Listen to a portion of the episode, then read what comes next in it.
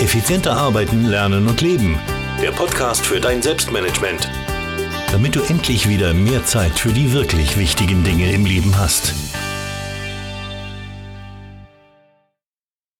Hallo und herzlich willkommen zur Podcast-Folge mit der Nummer 176. Mein Name ist Thomas Mangold und ich freue mich, dass du wieder dabei bist. Heute gibt es eine Special Podcast Folge. Ich bin nämlich gerade in Portugal, in Faro, auf einem Arbeitsurlaub mit meinem lieben Freund und Kollegen Markus Zerenak und deswegen hier mit dem Handy jetzt aufgenommen eine Podcast Folge und ich möchte jetzt einfach hier in dieser Podcast-Folge zeigen, wie du Alltagsverpflichtungen loswerden kannst. Deswegen spiele ich dir ein Audio zu einem Video vom Backend des Kurses ähm, Mehr freie Zeit auf Selbstmanagement Rocks ein. Das ist das Modul 1 des Kurses Mehr freie Zeit, wo es einfach darum geht, Alltagsverpflichtungen loszuwerden. Ich glaube, dass das eine ganz, ganz wichtige Sache ist. Warum? Das erkläre ich dir jetzt in der Audiodatei. Wenn du aber sagst, nein, ich will lieber die Videodatei sehen, da gibt es auch ein paar PowerPoints dazu, dann geh bitte auf selbst-management.bis-176 selbst-management.bis-176. Herzlich willkommen im Modul 1 dieses Mehr freie Zeit gewinnen Kurses und im Modul 1 geht es um das Thema Alltagsverpflichtungen loswerden. Wenn du deine Alltagsverpflichtungen loswerden willst, dann musst du, und ich glaube, das ist ganz klar, erstmals alle Alltagsverpflichtungen auflisten. Das heißt, schreib wirklich alle Alltagsverpflichtungen der letzten 365 Tage auf eine Liste. Ja, du findest diese Liste hier im Worksheet, da kannst du das schön eintragen und schön einfüllen. Wenn es nicht reicht, musst du diese Liste vielleicht zweimal ausdrucken. Kann schon sein, dass da wirklich viel drauf ist. Ich habe schon Menschen kennengelernt, die wirklich 30 äh, Alltagsverpflichtungen haben, die zum Teil sehr zeitintensiv waren auch und sich dann gewundert haben, wo geht denn meine ganze Zeit hin? Ja? Ähm, verwende den Kalender zur Recherche und schreib einfach mal alle Alltagsverpflichtungen auf. Auch vielleicht, wenn es zukünftige Alltagsverpflichtungen gibt, die jetzt noch nicht aktuell sind, sind aber die in Zukunft oder in ein paar Wochen vielleicht mal eintreten werden. Ja? Schreib dir auf alle Fälle auf.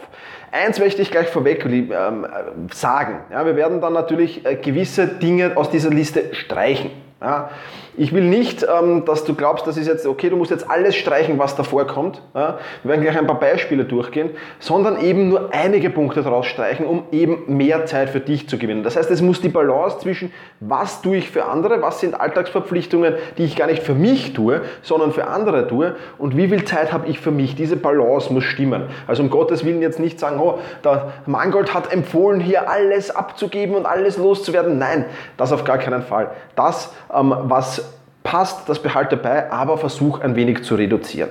Gehen wir gleich ein paar Beispiele durch, damit du weißt, was Alltagsverpflichtungen so sein können. Du findest diese Liste übrigens auch hier in den Worksheets. Also dein Hauptjob ist mal eine Verpflichtung, die du hast. Dein Nebenjob, wenn du einen Nebenjob hast. Elternvertreter in der Schule des Kindes, Schatzmeister oder Kassier in einem Verein, eine ehrenamtliche Funktion, die du vielleicht hast. Trainer im Sportverein eventuell, Vorstandsmitglied, Parteifunktionär, Hunde- oder Babysitter, Chauffeur oder was auch immer. Ja, das sind alle Alltagsverpflichtungen und da gilt es wirklich, dass du die findest mal und dass du die auflistest. Und wenn du sie aufgelistet hast, alle dann legst du den Zeitaufwand fest. Das heißt, entweder schätzt du den Zeitaufwand pro Monat, berechnest ihn, wenn du die Daten hast und notierst ihn auch hier in dieser Liste dann nebendran. Also einfach hier draufschreiben die Alltagsverpflichtung und dann eben sind sechs Stunden pro Monat, die ich dafür Zeit in Anspruch nehme. Wenn du das alles gemacht hast, dann rechnest du dir alle Alltagsverpflichtungen zusammen und rechnest den Zeitaufwand dafür zusammen und dann wird es vielleicht schon den ersten Hui- oder Aha-Effekt geben. Ja, so viel mal dazu. Und dann musst du dir überlegen, ja, ich will Zeit einsparen, ähm, aber wie? Ja, und wie viel vor allem? Ja, wie viel Zeit will ich einsparen? Das musst du festlegen. Jetzt hast du eine Zahl, nehmen wir an, das sind jetzt da 100 Stunden pro Monat, ist jetzt eine Hausnummer, aber egal, 100 Stunden pro Monat. Sagst, nein, 100 Stunden pro Monat, das ist mir viel zu viel, ich will das reduzieren auf 50 Stunden pro Monat als Beispiel. Ja.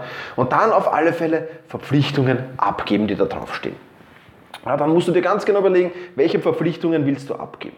Welche willst du eliminieren? Vielleicht gibt es welche, die sich automatisieren lassen, bei den Alltagsverpflichtungen aber etwas schwer. Da werden wir dann später beim Zeitprotokoll noch dazukommen. Dann wirst du auch merken, was ich damit meine mit automatisieren. Vielleicht geht das eine oder andere zu automatisieren.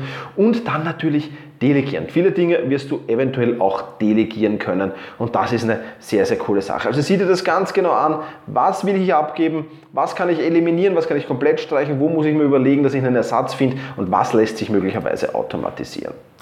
Und dann nimmst du einen gelben Marker zur Hand ja, und markierst alles, was du komplett abgeben willst, mal gelb.